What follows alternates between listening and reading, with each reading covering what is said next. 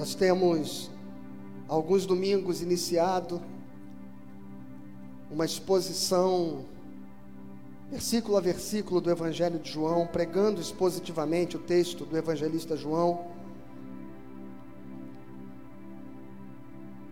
E neste tempo é necessário demais que nós possamos, à luz do que João nos apresenta, entender ou mesmo compreender a vida que Jesus veio trazer, a mensagem de, de salvação. É exatamente o evangelista João que vai nos apresentar a face mais amorosa de Deus. É no Evangelho de João que Jesus Cristo vai assumir o seu caráter mais evidente de, daquele que veio salvar, daquele que veio redimir, daquele que veio perdoar, daquele que diz: Eu não vim para julgar o mundo, mas eu vim para salvá-lo. É aqui, neste Evangelho, que nós encontraremos o, a mensagem central de todos os evangelhos: que Deus amou o mundo de tal maneira que deu o seu Filho unigênito para que todo aquele que nele crê não pereça, mas tenha a vida eterna. Evangelho de João, capítulo 1. O texto diz: No princípio era o Verbo, e o Verbo estava com Deus, e o Verbo era Deus. Todas as coisas foram feitas por intermédio dele, e sem ele nada do que foi feito se fez. A vida estava nele, e a vida era a luz dos homens. A luz resplandece nas trevas, e as trevas não prevaleceram contra ela. Houve um homem enviado por Deus cujo nome era João. Este veio como testemunha, para que testificasse a respeito da luz, a fim de todos virem a crer por intermédio dele. Ele não era a luz, mas veio para que testificasse da luz, a saber, a verdadeira luz que vinda ao mundo ilumina a todo homem. O Verbo estava no mundo. O mundo foi feito por intermédio dele, mas o mundo não o conheceu. Veio para o que era seu, e os seus não o receberam.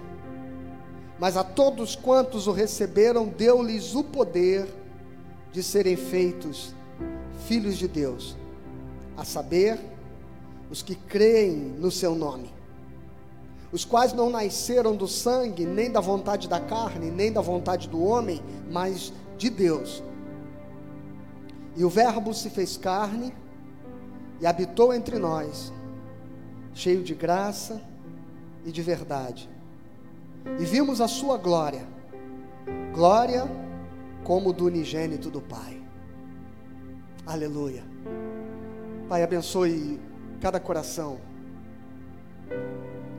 Abençoe nossa nossa família e nossa casa através desta palavra e que haja salvação manifesta.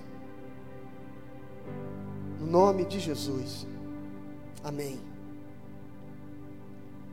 Bom, nós nosso ponto de partida hoje é o versículo 6. Nós caminhamos já já tivemos quatro episódios né, dessa nossa caminhada de João e estamos no versículo 6 hoje. Este fragmento, especificamente do versículo 6 do versículo até o versículo 8, perdão, até o versículo 9, que diz: Houve um homem enviado por Deus cujo nome era João, e este veio como testemunho para que testificasse a respeito da luz a fim de todos virem a crer por intermédio dele. E preste atenção no versículo 8. Ele não era a luz. Ele não era a luz. Mas veio para que testificasse da luz, a saber, a verdadeira luz, que vinda ao mundo ilumina a todo homem. Eu queria que você prestasse bastante atenção no, no contexto em que o evangelista João ele diz que João Batista tinha uma missão a cumprir, que era apontar para Cristo e fazer com que as pessoas, através do seu testemunho, pudessem compreender que aquele que estava chegando era a voz que haveria de ser ouvida, era a mensagem que efetivamente Deus estava enviando para os corações. Quando João diz que João Batista, ele não era a luz, mas veio para que testificasse da verdadeira luz. Ele já começa a nos dizer que qualquer tentativa que nós quisermos fazer, de transformar a mensagem de João Batista, numa mensagem que signifique efetivamente a luz verdadeira, é um engano, um equívoco. Jesus Cristo, a Sua palavra e a Sua mensagem, a Sua vida, a Sua encarnação, a Sua manifestação entre nós, esta é a luz que efetivamente Deus desejou revelar ao homem. O homem que um dia havia sido habitado pela luz eterna, o homem que adquiriu a sua razão por nenhum outro caminho que não tenha sido pelo sopro do Espírito que nos iluminou. Como diz o texto de Gênesis, que nos fez alma vivente, que nos distinguiu de todo o restante da criação. Todo homem é naturalmente fecundado por esta luz. Eu tenho repetido a expressão dos pais da igreja a respeito do Logos, que é, o, que é, que é a expressão que, da palavra que está aqui no capítulo 1. E apesar da tradução que estamos lendo, ela dizer no princípio era o Verbo, nós aprendemos nos domingos anteriores a predileção que João Calvino tinha para que esta tradução não fosse verbo, mas fosse palavra. No princípio era a palavra. A palavra estava com Deus e o Verbo era Deus. E Calvino não apreciava muito a tradução feita pela, pelas versões latinas que traduziram logos como verbo e não como palavra. A palavra que fecundou o homem, que fecunda o homem.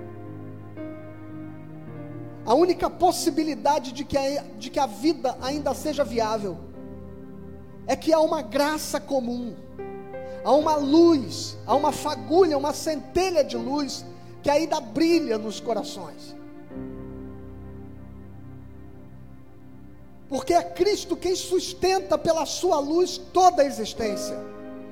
E não fosse esta graça e esta misericórdia de Deus que ilumina todo homem que vem ao mundo. A vida já teria se tornado inviável, já teria sido inviabilizada pela força do, do pecado, do egoísmo. Em momentos como estes de crise que nós estamos vivendo, a gente vai percebendo como, como ainda é possível que nasça do homem gestos luminosos, que são nada mais, nada menos do que fruto de um Deus que ainda pulsa e ainda persiste e insiste em fazer com que o seu amor se mantenha firme nos corações. Porque as trevas, diz o texto que nós lemos nos versos anteriores, elas não prevaleceram contra a luz. O mundo não está totalmente tomado de trevas porque as trevas não podem prevalecer contra a luz. Ainda há o brilho de Deus se manifestando entre os homens. E eu não digo apenas da presença da sua igreja, a quem Jesus Cristo diz: Vós sois a luz do mundo.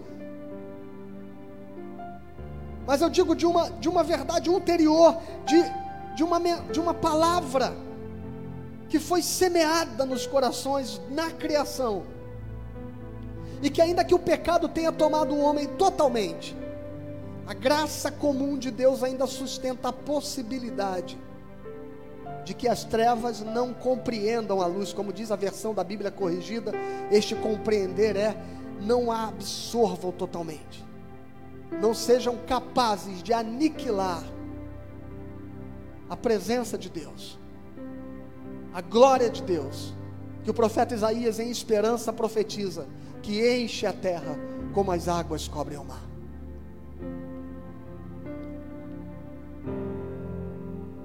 De modo que eu queria lembrar você, e esta é a primeira coisa, antes mesmo de entrar no contexto de falar de João Batista, eu queria lembrar você que apesar de todas as coisas ruins e negativas que podem estar acontecendo, apesar de tudo que, que a sua existência já produziu de erros, de pecados, apesar de toda degeneração, que a força do pecado tem operado no homem, operado na humanidade. Eu queria lembrar você que Deus te fez a imagem dele e a semelhança dele. E que você foi iluminado pela luz do Senhor. E que é isso que Deus quer resgatar em nós.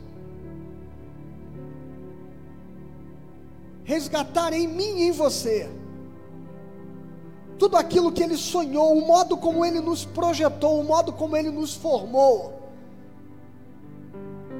para sermos expressão da Sua glória, expressão da Sua luz.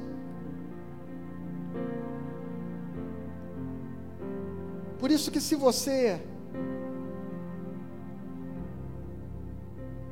deixar que o Espírito Santo vá tirando toda a sujeira que se que foi sendo depositada no decorrer dos anos sobre o teu coração.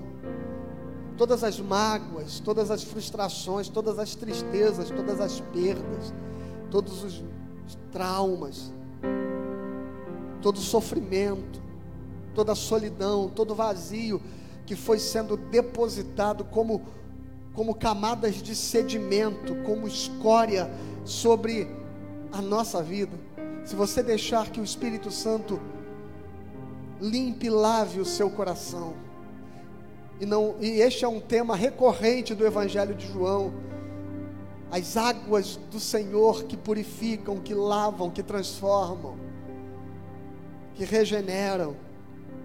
Se você permitir, esta obra vai começar a ser feita na sua vida. E a Bíblia diz que quando Deus começa a fazer uma obra no coração de alguém, Ele vai até o fim, e ela há de ser completada.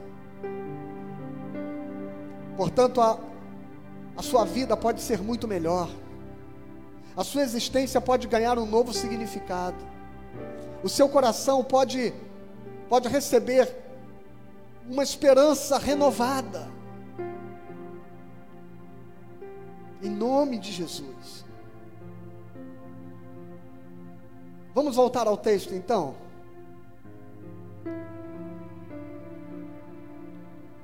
João Batista e Jesus Cristo. Nós temos uma tendência de associar ambos como se como se houvesse neles uma complementaridade.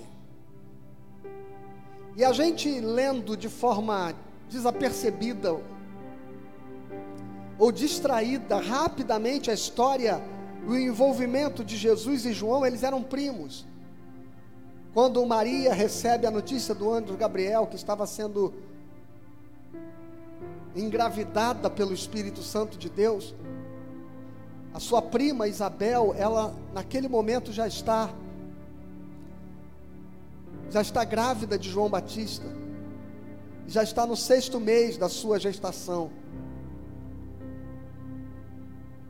É uma diferença de meses entre um e outro. E é exatamente para a casa de Isabel, sua prima, que Maria vai fugir para se refugiar diante de todo constrangimento que se instalou ali em Nazaré com a notícia de que aquela moça estivesse grávida. E ela vai se refugiar nas montanhas, e ali, quando, quando chama pelo nome de Isabel, João Batista salta no ventre de sua mãe, pela saudação daquela que levava no seu ventre o Filho de Deus. De modo que parece que, quando Jesus vai até João Batista e é batizado por ele no Rio Jordão, e o modo como João Batista, nós vamos ver nos capítulos seguintes do Evangelho de João, dá testemunhos tão, tão veementes, tão contundentes a respeito de Jesus.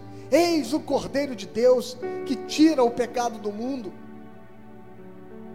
Discípulos de Jesus, homens que se tornaram discípulos de Jesus, eram originalmente discípulos de João Batista. E quando Jesus estava passando, o próprio João disse a eles: segue-o, sigam-no, porque convém que ele cresça e que eu diminua.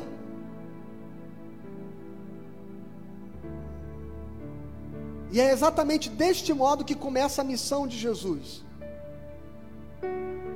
Quando João foi preso e executado, ali terminava uma era para começar uma nova era. Se eu perguntasse a você, e eu confesso que durante muito tempo não conseguia perceber isso, Fui abençoado com um presente que ganhei de um amigo. Um abraço para você, viu, Felipe? Boa aventura. Naquele livrinho do autor chamado Paulo Bravo, ele me propôs esta pergunta. Na narrativa de todo o Evangelho, quem é o maior antagonista de Jesus? Quem é seu maior opositor? Quem no Evangelho se apresenta como aquele que efetivamente oferece alguma influência. Quem efetivamente tem tamanha autoridade capaz de, de se opor a Jesus Cristo e a mensagem do Evangelho. E eu descobri de forma surpreendente que este personagem não foi Judas, que este personagem não foi Herodes que tentou matá-lo, ainda menino, e o outro Herodes que o enviou para Pilatos, que este personagem antagonista a Jesus não foi Pilatos, tampouco os sacerdotes que ali o denunciavam e o acusavam caluniosamente. O grande antagonista do Evangelho a Jesus Cristo foi João Batista. E quando eu digo antagonista, eu não estou dizendo que eles eram adversários, inimigos, eu estou dizendo que a mensagem de João Batista, ela se apresenta como sendo antagônica, contrária à mensagem do Cristo. O relacionamento de ambos esteve sempre eivado de tensão. Jesus não disse qualquer outra coisa sobre João Batista senão elogios, senão destacar o homem que foi, o maior dentre todos os homens. Chegou a dizer que não houve profeta como ele. Isso era até constrangedor aos religiosos que consentiram na sua morte. Porque parece que Jesus está colocando em xeque o lugar que Moisés ocupava na cabeça daquele povo religioso, ao destacar a figura de João Batista. Mas este homem terrível, E digo terrível pelo seu tamanho, pelo seu, pela sua autoridade, pela imponência da sua figura, pela contundência da sua mensagem. Este homem terrível que Jesus respeita, este é o seu antagonista. Porque de todos os protagonistas do Evangelho, João é o único que apresenta efetivamente uma alternativa ao estilo de vida e à mensagem que Jesus está propondo. E João se torna o último representante de um mundo que Jesus veio colocar fim, de uma mensagem que Jesus veio sepultar, de um ensinamento que Jesus veio encerrar definitivamente, dizer que ele estava superado pela mensagem da graça e do amor de Deus. Lembrem, o evangelista João disse-nos agora há pouco no seu texto, a partir do versículo 6: João veio para testificar da luz, mas ele não era a luz verdadeira. João era o representante de uma mensagem das sombras ainda. Como Paulo diz, a lei e os ritos da lei, e como diz o autor aos Hebreus também, eram sombras daquilo que haveria um dia de brilhar plenamente, de se revelar perfeitamente em Jesus.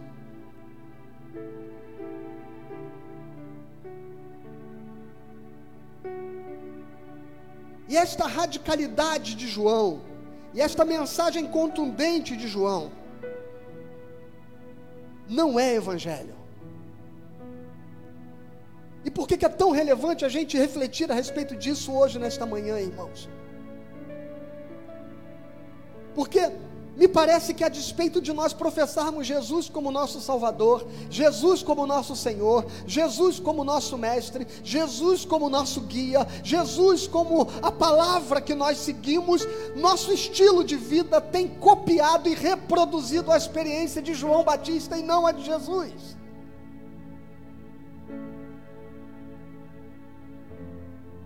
Nós estamos muito mais perto daquele que diz: raça de víboras, quem vos induziu a fugir da ira vindoura, do que aquele que diz: vinde a mim, todos os que estáis cansados e sobrecarregados, que eu vos aliviarei.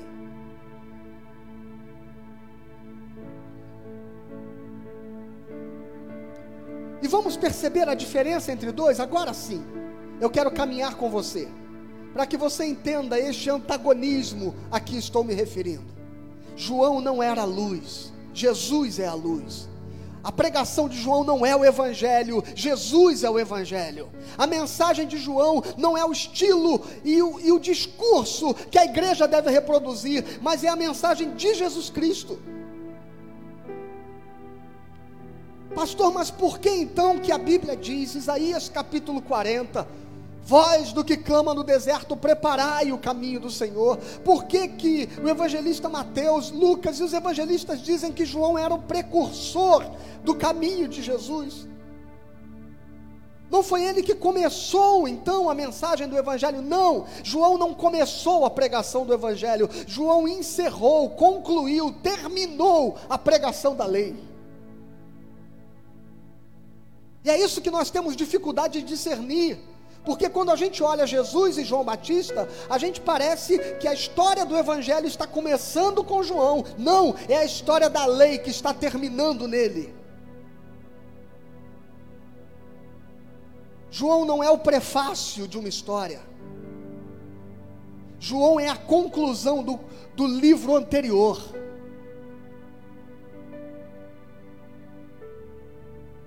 E a sua mensagem era para fazer com que aqueles homens, aqueles religiosos, aquela sociedade que havia banalizado a lei, que havia transformado a lei em instrumento apenas de manipulação, de controle comportamental e do pensamento da vida das pessoas.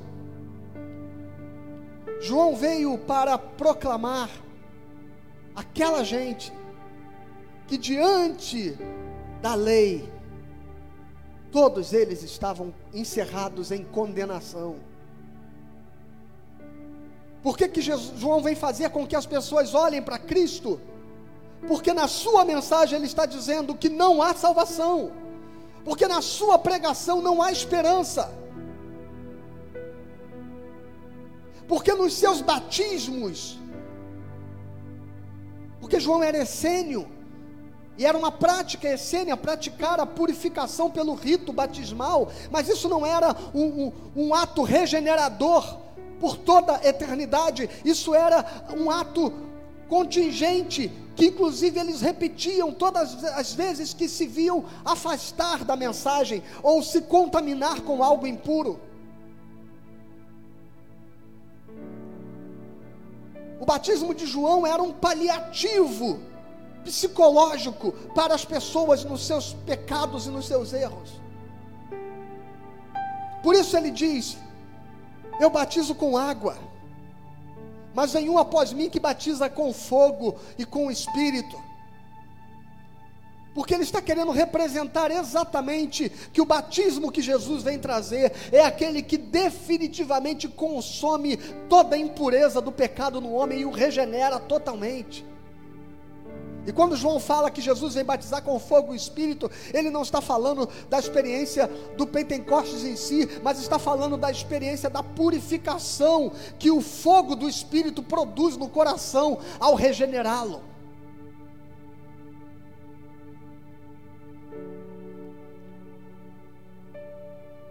Então, quem é João e quem é Jesus? João é o, é o vamos começar, número um, olhando o estilo de vida de ambos. João é o asceta, o outsider. O que, que é isso? É aquele que está fora, é aquele que se afasta, é aquele que se isola, é aquele que se distancia. Ele é o pregador do deserto, a voz do que clama no deserto. A sua missão consiste em se manter afastado do mundo é o princípio da sua experiência religiosa. Os essênios, inclusive, viviam em retiros espirituais, eram monásticos.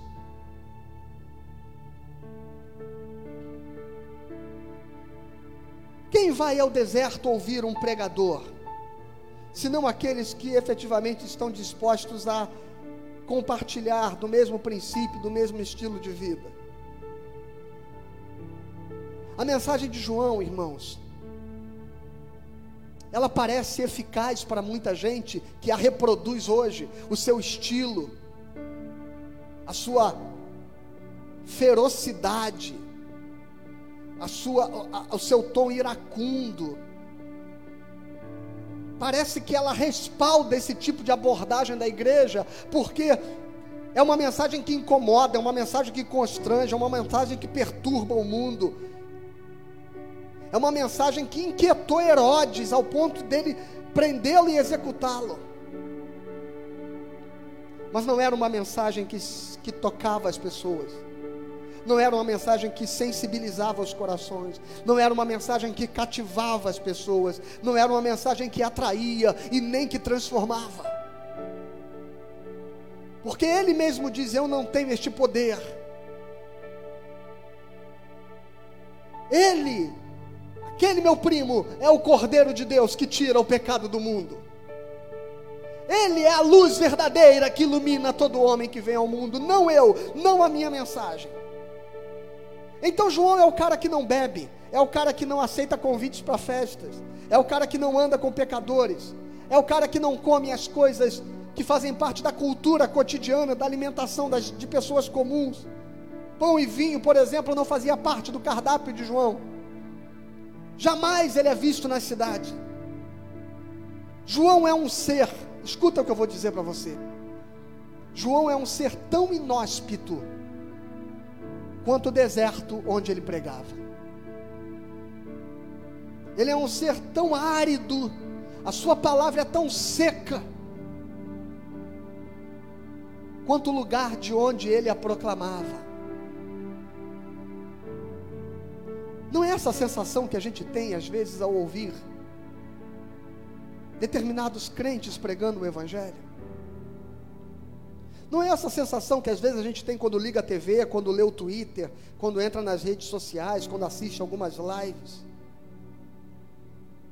Que a gente está ouvindo um discurso áspero, seco, sabe, amargo como como o gosto do gafanhoto que João comia.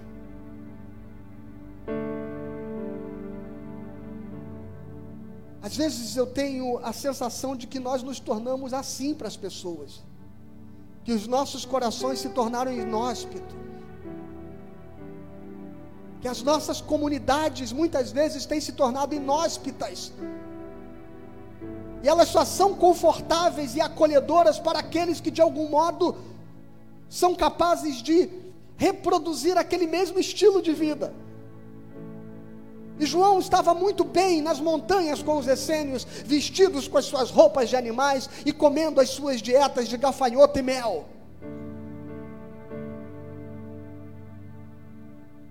Mas era insuportável para ele estar no meio daquelas pessoas quando elas estavam vivendo a sua vida cotidiana.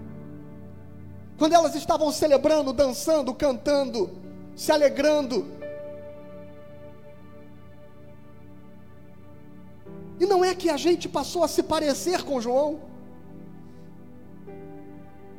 E não é que as pessoas, para entrarem na porta dos nossos templos, elas não precisam também mudar as suas roupas, mudar as suas vestes, mudar a sua comida, mudar o seu comportamento para que sejam bem-vindos.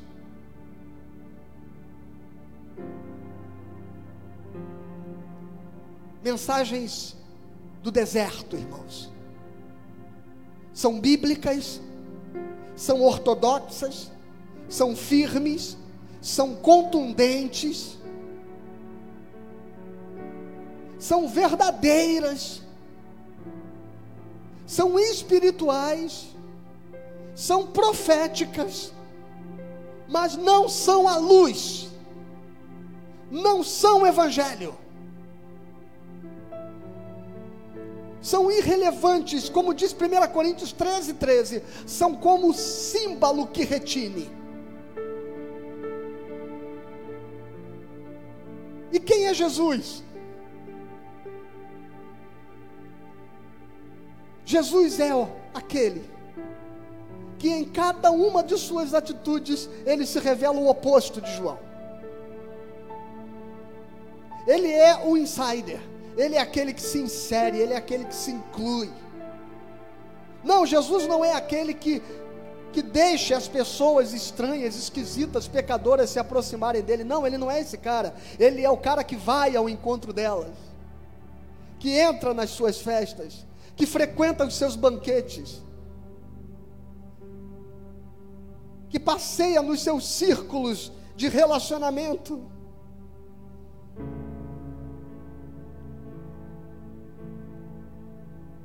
E se o primeiro aspecto que eu abordei sobre quem é João Batista, eu falei aos crentes, especificamente, agora eu quero falar a você. Que tentando encontrar a revelação de Deus para a sua vida, a mensagem do Senhor para o seu coração, tem achado gente como João Batista, tem achado pregadores do deserto, tem achado vozes que proclamam juízos e que não são capazes de de se aproximar da sua vida. Eu quero dizer a você a respeito de Jesus, que ele não é João Batista. Que a luz do Evangelho não é a lei que João pregava.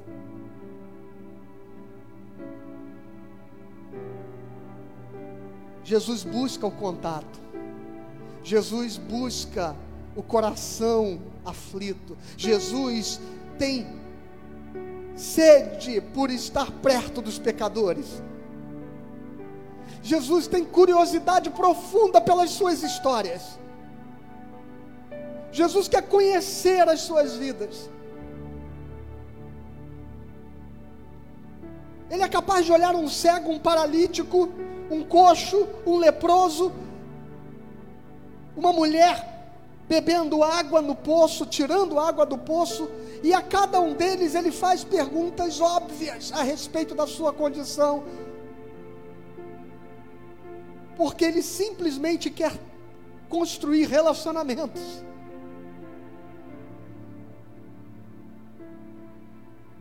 Por isso que não faz sentido nenhum para Jesus ser um pastor que do alto do púlpito estende a sua mão para curar as multidões. Ele não quer dar uma palavra correndo pelo caminho a um cego, dizendo: fique curado, eu ordeno nesta hora, mas ele para, ele volta, ele vai ao encontro dele e diz: O que queres que eu te faça? Porque Jesus é aquele que quer estabelecer relacionamento.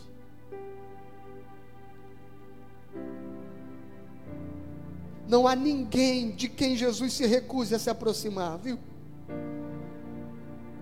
E se você tem vivido uma experiência de vida que você tem nutrido um certo asco, um certo desgosto, uma certa antipatia pelo modelo do evangelho que tem sido apresentado a você, eu quero dizer que esse evangelho que se fecha numa bolha de santidade, de pureza e que põe todos os demais do lado de fora da sua experiência de convívio. Este evangelho não é o evangelho de Jesus, são seguidores do Batista. Que não fizeram ainda a ruptura, como os próprios discípulos de João fizeram. Quando João diz a eles: Ouvi somente a Ele, não me escutem mais a minha missão termina aqui. Escutem a Ele. Jesus se aproximou de todos, ao contrário de João, religiosos e pecadores, indiscriminadamente, judeus e samaritanos, fenícios, cadarenos, ricos, pobres, fazendeiros, militares, agiotas, pescadores, coletores de impostos corruptos, rebeldes, militantes, radicais e revolucionários, leprosos, cegos, aleijados, loucos, endemoniados, homens e mulheres. Jesus esteve ao lado de toda essa gente. Não, Jesus não construiu um clube de gente afim, onde só cabia gente de direita onde só cabia gente de esquerda, onde não cabia gente de esquerda, onde não cabia gente de direita, onde só cabia gente formatada. Jesus andava espremido entre as multidões se deixava tocar pelos seus pecados, pelas suas impurezas. Mulheres com hemorragia o tocavam, leprosos eram tocados por ele, mortos, esquifes de mortos eram e tinham a sua empatia e a sua solidariedade. Tudo aquilo de que todos os religiosos se afastavam, tudo aquilo que era impensável para João Batista se aproximar, porque aquilo colocaria em risco a sua santidade e a sua pureza. Aquilo macularia o seu batismo, Jesus não se privou de se expor a todas estas coisas. Ele foi à festa de casamentos, ele frequentava banquetes requintados, ele celebrou com pervertidos, bêbados, prostitutas e adúlteros. O que João Batista pensaria disso? Eu sei o que João Batista pensaria disso. Ele manda discípulos ir até Jesus e dizer: És tu mesmo? Eu apontei para você, eu coloquei todo o meu testemunho em você, mas eu queria que você me confirmasse se és tu mesmo aquele que nós estávamos esperando ou se será outro porque Jesus em nada se parecia com o tipo de religioso, com o tipo de líder religioso que aqueles homens esperavam, porque Jesus era alguém que se misturou de tal jeito no meio daquela gente, porque as amava.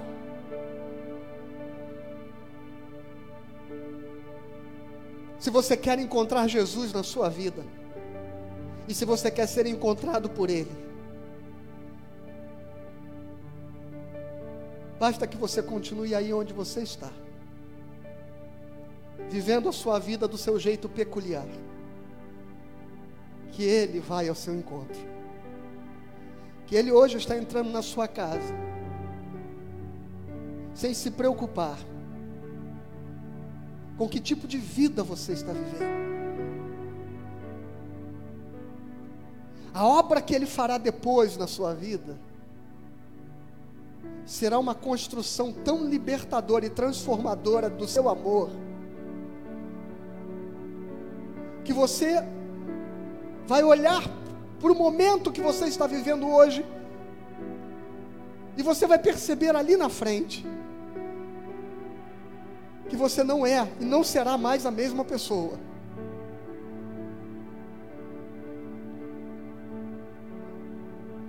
Mas esta mudança, esta adequação, esta transformação, em nenhum momento será a condição para que Ele te ame e para que Ele se aproxime de você.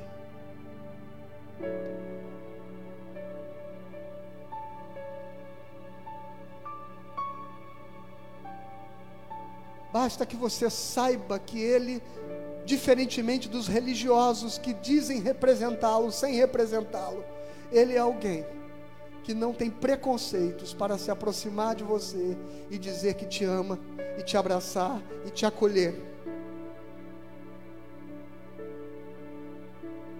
Jesus é aquele que muda o protocolo da religião. Ele foge do roteiro convencional só para te encontrar, só para se embrenhar na sua vida. Ele é a luz verdadeira. E sabe por que ele faz isso? Sem ter receio de que ao se misturar ele seja contaminado, sem ter receio de que ao andar com pecadores ele se torne um pecador, porque ele é luz e a luz não pode ser vencida pelas trevas. E eu entendo porque muitos crentes têm tido e vivido a experiência do isolamento, do não se aproximar. Eu entendo porque as igrejas tentam proteger os seus círculos de convivência para que gente estranha não participe deles, porque podem de alguma forma corrompê-lo, porque, como diz o Evangelho a respeito de João, porque está faltando a luz verdadeira, porque a luz verdadeira não tem temor de se embrenhar nas trevas, porque as trevas não podem compreendê-la, não podem envolvê-la, nem podem fazê-la desaparecer. Se eu sou luz e se o Evangelho de Cristo resplandece em mim, não me importa, eu não terei medo de ir ao seu encontro, porque nada do que vier do mundo, nada do que me cerca pode invadir ou mesmo contaminar ou sufocar a luz que habita em mim. Mas se eu não tenho esta luz, eu tenho que ser como João Batista. Eu tenho que ir para o deserto para preservar o meu estilo de vida. Eu tenho que tentar fazer com que haja leis que obriguem as pessoas a viverem do jeito que não me agrida.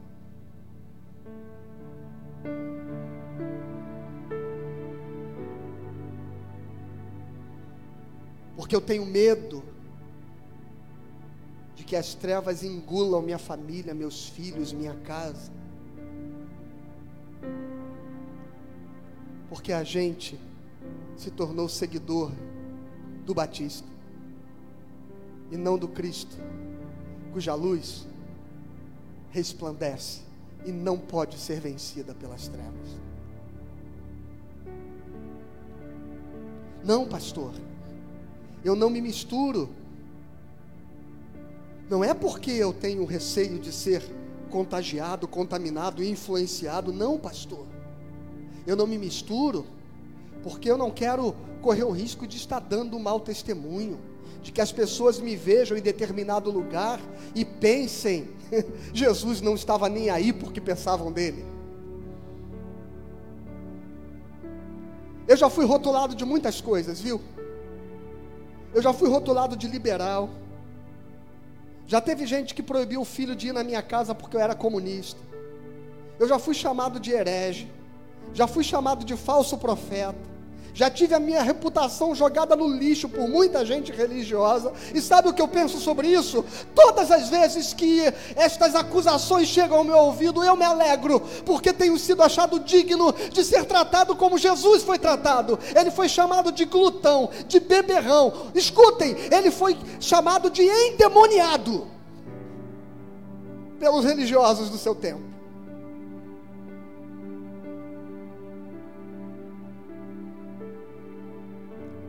E um dia me disseram, pastor, Mas esta mensagem que o Senhor está pregando não se parece com a mensagem de Fulano, de Ciclano, de Herculano, de Beltrano e daquele outro. Todos pregadores do deserto. E eu disse: Glória a Deus, me alegro, porque eu sei que eu estou no caminho certo. Eu não estou seguindo João Batista, estou seguindo o Evangelho de Jesus Cristo.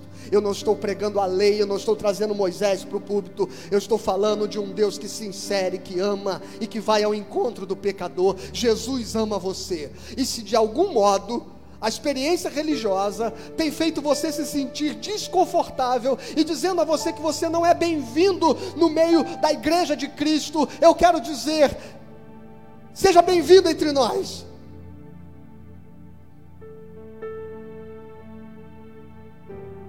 Porque nós seguimos a Jesus Cristo. E Ele teria a alegria de se aproximar de você e de que você se aproximasse dele.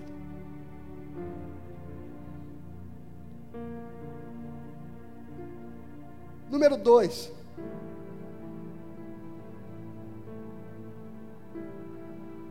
Que santidade é essa? Que santidade é essa que não se constrói na alteridade?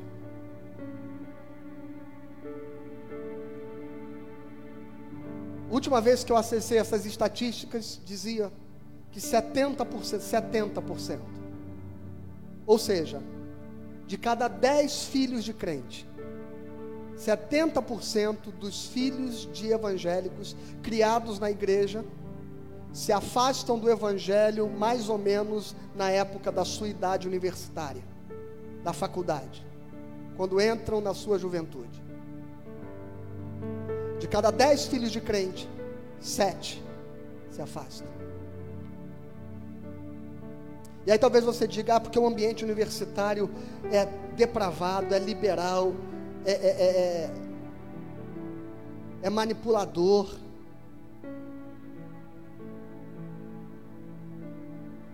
É curioso, irmãos,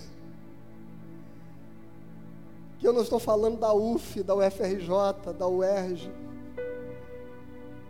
Eu já ouvi gente dizendo para que crentes não, não, não frequentem seminários teológicos porque correm o risco de perder a fé no seminário. Sabe o que eu vou entendendo?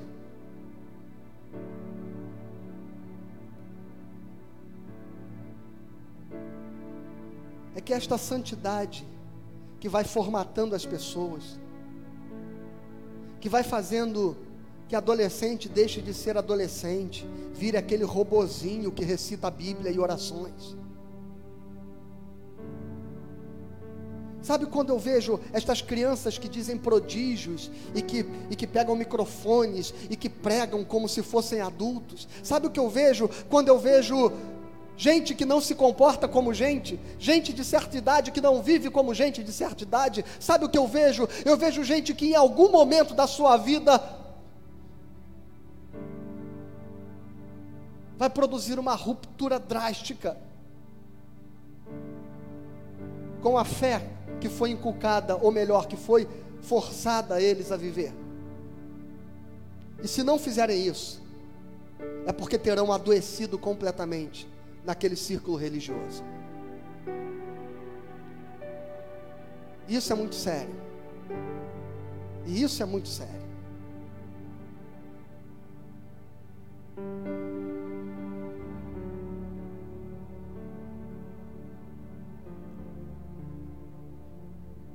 desafio do cristianismo, irmãos, é se inserir como Jesus de tal modo no mundo, ao ponto de ser capaz de resplandecer sobre toda e qualquer pressão das trevas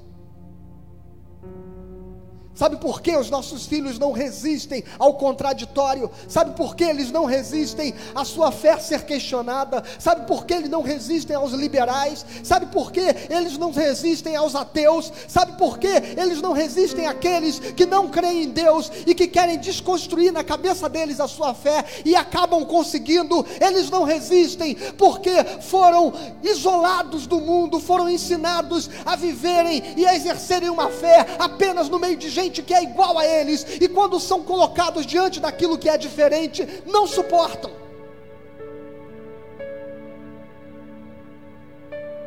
Por isso que cada vez mais nós fazemos igrejas como os mosteiros essênios de João Batista.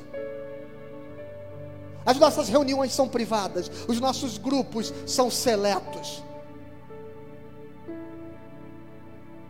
A heterogeneidade não é bem-vinda.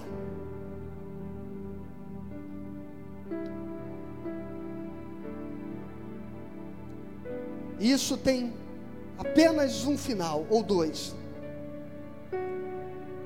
Ou adoecemos completamente, ou em algum momento essa corda arrebenta.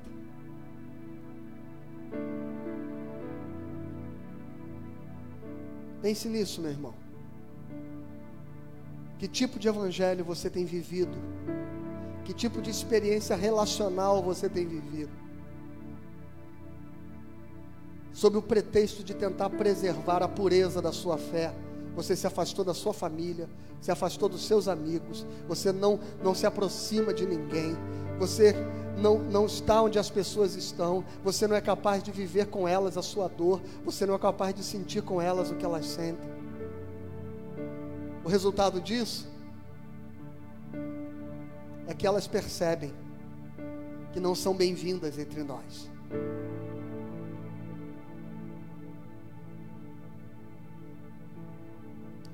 elas rejeitam este deserto. Eu termino com o último aspecto que distingue João e Jesus: o reino de Deus. Há uma frase que João dizia e que Jesus também dizia: Arrependei-vos, porque o reino de Deus está próximo. O reino de Deus parece ocupar o discurso de João tanto quanto de Jesus. Mas o que é o reino de Deus para João? O reino de Deus para João é um lugar para VIPs.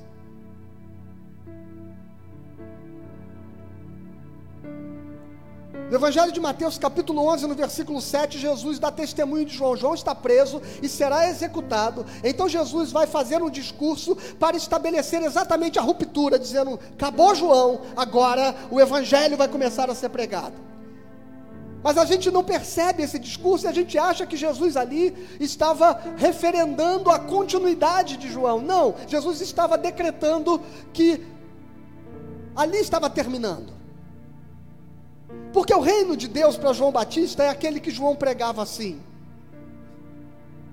raça de víboras, eu disse e repito, quem vos induziu a fugir da era vindoura? O reino de Deus chegou, e agora, e agora, o chicote vai descer no lombo de vocês. E Jesus pregava o reino de Deus dizendo assim: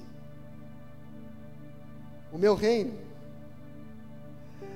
Bem-aventurados os que choram, bem-aventurados os que são humilhados, bem-aventurados os que são perseguidos, bem-aventurados os que têm fome e sede de justiça, os que são injustiçados, bem-aventurados aqueles que estão padecendo Bem-aventurados aqueles que estão sendo caluniados, bem-aventurados aqueles que têm fome, bem-aventurados aqueles que são pobres, bem-aventurados esta gente toda, porque de vocês é o reino de, dos céus. O reino para João Batista é aquele que os religiosos se colocam de porteiros, dizendo quem pode e quem não pode entrar. O reino para Jesus é aquele que o Senhor da casa manda que os seus empregados saiam à rua e arrastem, ouça o que a parábola diz, e arrastem para dentro os coxos, os leprosos, os pecadores, os indigentes, os paralíticos, os sujos, os imundos, todos aqueles que estão perdidos, todos aqueles que não são convidados para nenhuma festa, todos aqueles que não são bem-vindos no casamento de ninguém. Jesus diz que o Pai manda colocar por dentro para dentro da sua festa.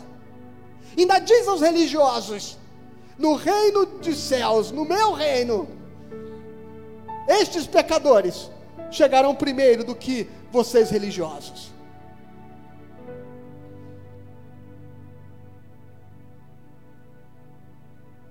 E aí talvez você diga: então Jesus é condescendente com o pecado?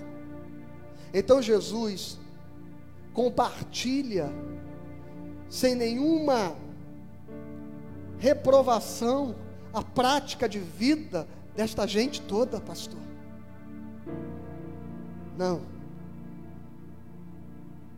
Mas Jesus sabe que o único modo de transformá-los é amando-os, é estando perto deles, ao ponto de influenciá-los, ao ponto de tocá-los, ao ponto de fazê-los perceber a sua luz e desejá-la. Porque a Bíblia diz que aquele que está na luz deseja cada vez mais se limpar e se aproximar da luz. Aquele de quem a luz se aproxima e que faz com que ele perceba a sua condição, eles desejam cada vez mais terem a capacidade de entender como podem vencer as limitações do seu pecado. Jesus sabe que a lei não tira pecado, mandamentos não tiram pecado, ordenanças não transformam ninguém. Por isso que João Batista diz: Eis o Cordeiro de Deus que tira o pecado do mundo.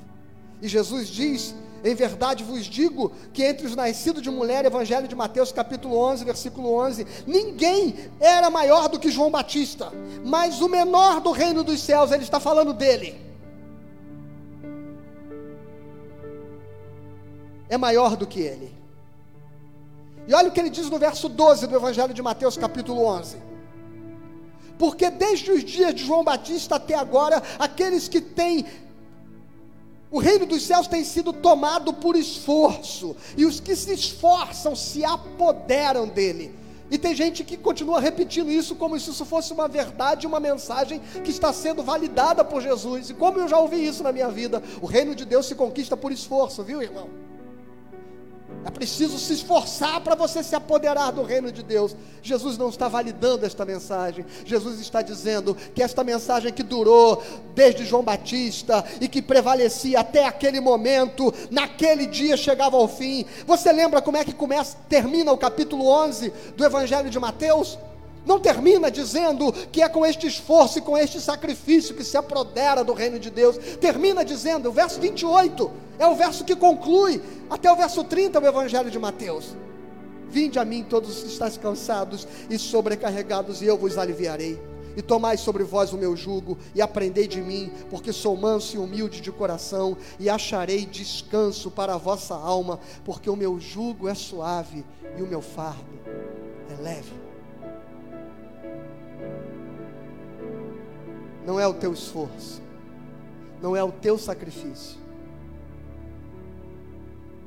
é o sacrifício do Cordeiro de Deus que tira o pecado do mundo. O peso que você tem carregado para tentar atender à expectativa da religião. E talvez este peso seja tão pesado que te afaste de Deus. Jesus está dizendo: eu estou tirando esse peso de você. Eu vou carregar. Eu te aliviarei. Eu acharei descanso para sua alma. Eu não me tornarei na sua vida mais um tormento. Os meus, o, meu, o meu olhar, os meus juízos não transformarão em você em cada vez mais uma pessoa culpada eu vou te amar de um modo que me seguir será uma experiência leve, que vai abençoar a sua vida. Eu acharei descanso para a sua alma. E você vai aprender de mim. Você vai aprender de mim, você não vai aprender de Moisés, você não vai aprender de João Batista, você vai aprender de mim, da minha mensagem, porque o meu jugo é suave e o meu fardo é leve. Que este Jesus invada a tua casa hoje, que o reino de Deus não seja algo que você acredite que tenha que se apropriar pelo teu esforço, que o reino de Deus seja algo que nesta manhã te visite graciosamente, com amor eterno, eu te amei, e com bondade eu te atraí. É Ele que te atrai, é Ele que vai ao seu encontro, é Ele que te busca para te oferecer o reino. Deus abençoe você, Deus abençoe a sua casa, a sua vida, a sua família. No nome de Jesus. Obrigado, Pai, por mais uma manhã de luz resplandecendo sobre nós. Obrigado pela tua graça. Obrigado pelo teu amor. Obrigado pela tua infinita misericórdia. Obrigado porque o reino tanta gente persegue, está entre nós, dentro de nós. E que essa bagagem religiosa, enquanto nós não nos despirmos delas, nós não entramos nesse reino, porque a porta é estreita. Ela não é estreita, Senhor, no que diz respeito a dificuldade, as exigências, aos sacrifícios que temos que fazer para entrar. Não é nisso que ela se constitui estreita. A porta é estreita, ó Pai, porque a gente só passa nela se a gente estiver despido de todos os fardos, de, de toda a carga de todo peso religioso, de toda cangalha, de todo jugo. Que nesta manhã, ó Pai querido, esta porta estreita esteja escancarada para este coração que está sofrendo e que hoje encontrará descanso, encontrará salvação, encontrará vida, perdão, graça e por causa disso, e por consequência disso,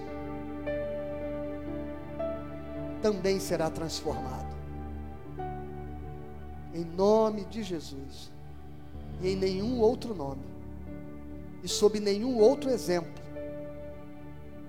E sob nenhum outro estilo de vida. Amém. Aleluia. Louvado seja o Senhor. É graça, irmãos. É Ele, só Ele que tem poder sobre os pecados.